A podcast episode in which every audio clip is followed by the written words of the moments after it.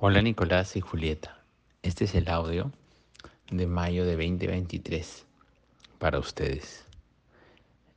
Nico está a dos meses de cumplir tres años y Julieta ya tiene nueve.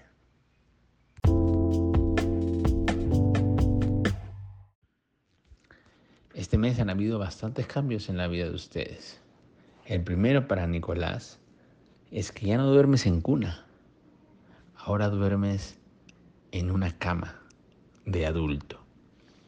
Ya la cuna te estaba quedando muy chica. Varias veces te habías escapado y teníamos miedo que te caigas.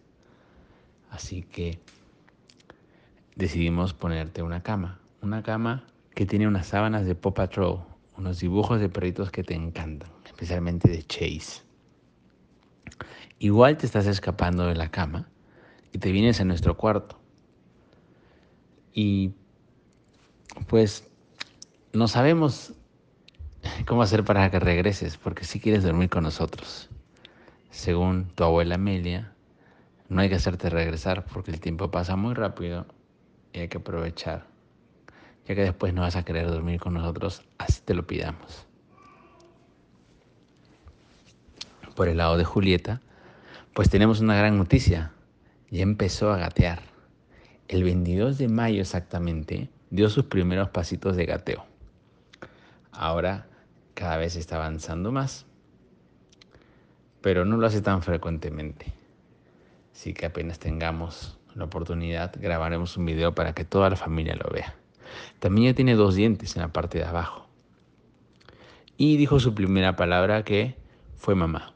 Yo no tengo dudas, creo que no fue una palabra, pero Vamos a decir que sí dijo mamá. Yo sigo esperando que haya dicho papá. Ella le gusta mucho la playa. Le gusta la arena, le gusta el mar. Y no hemos sido lo suficiente porque ella estaba muy pequeña, mi amor. Pero hemos hecho la promesa de ir mínimo una vez cada 15 días. Porque te encanta y la pasas bien y disfrutas. Y es una de las ventajas de vivir tan cerca de la playa aquí en de Yucatán.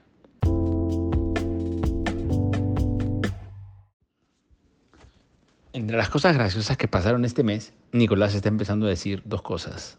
Una de su lado panameño y otra de su lado peruano. Dice, oye a todo el mundo, como hacen los panameños. Y dice, escúchame, cuando quiere que estemos atentos a él, como normalmente se dice en Perú. Así que dice, oye, escúchame todo el tiempo. También dice, ¿qué te dije?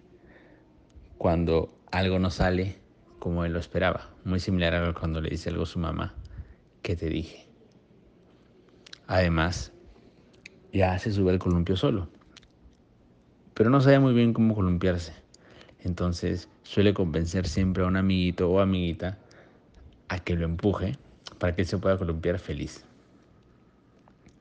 En una de sus actividades que más le gusta fue a la hacienda Samna y bañó a unos caballos y la pasó muy bien.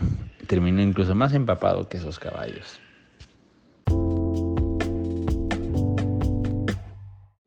Finalmente, uno de los cambios más grandes que se viene es que su mamá empezó a trabajar después de casi nueve meses de licencia de maternidad o maternity leave. Volvió a trabajar y se fue a la Ciudad de México. Eh, no va a ser un cambio fácil.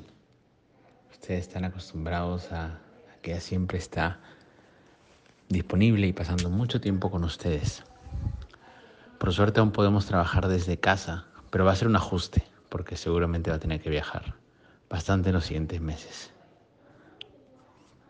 Pero hijos, no se preocupen, siempre su mamá estará ahí para ustedes y sepan que son lo más importante en nuestras vidas.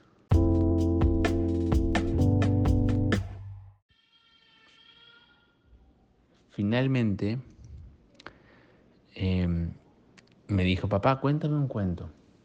Y se me, se me ocurrió contarle la historia de por qué se corren maratones en el mundo. Pero le hice un poco la variación porque no quería que sepa, hijo, tan corta edad sobre guerras y sobre gente que muere. Así que te hice una versión para niños, que aquí te la voy a contar. hace mucho tiempo, en una época muy lejana, habían dos grupos de niños, unos niños llamados persas y otros niños llamados griegos.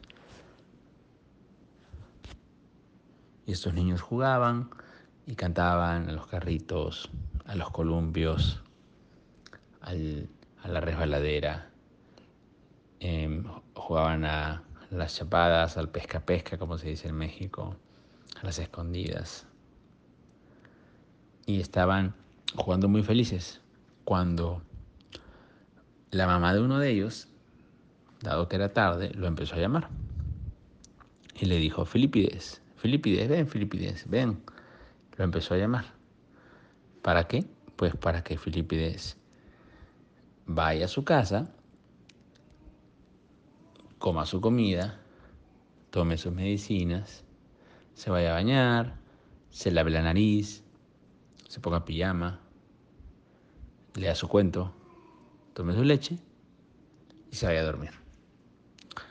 ¿Y cómo se llama su casa? Su casa se llama Maratón. Es por eso que la gente corre maratones todos los años. Te amo mucho, hijo. Espero que esta historia te guste y que me la sigas pidiendo porque me encanta contártela.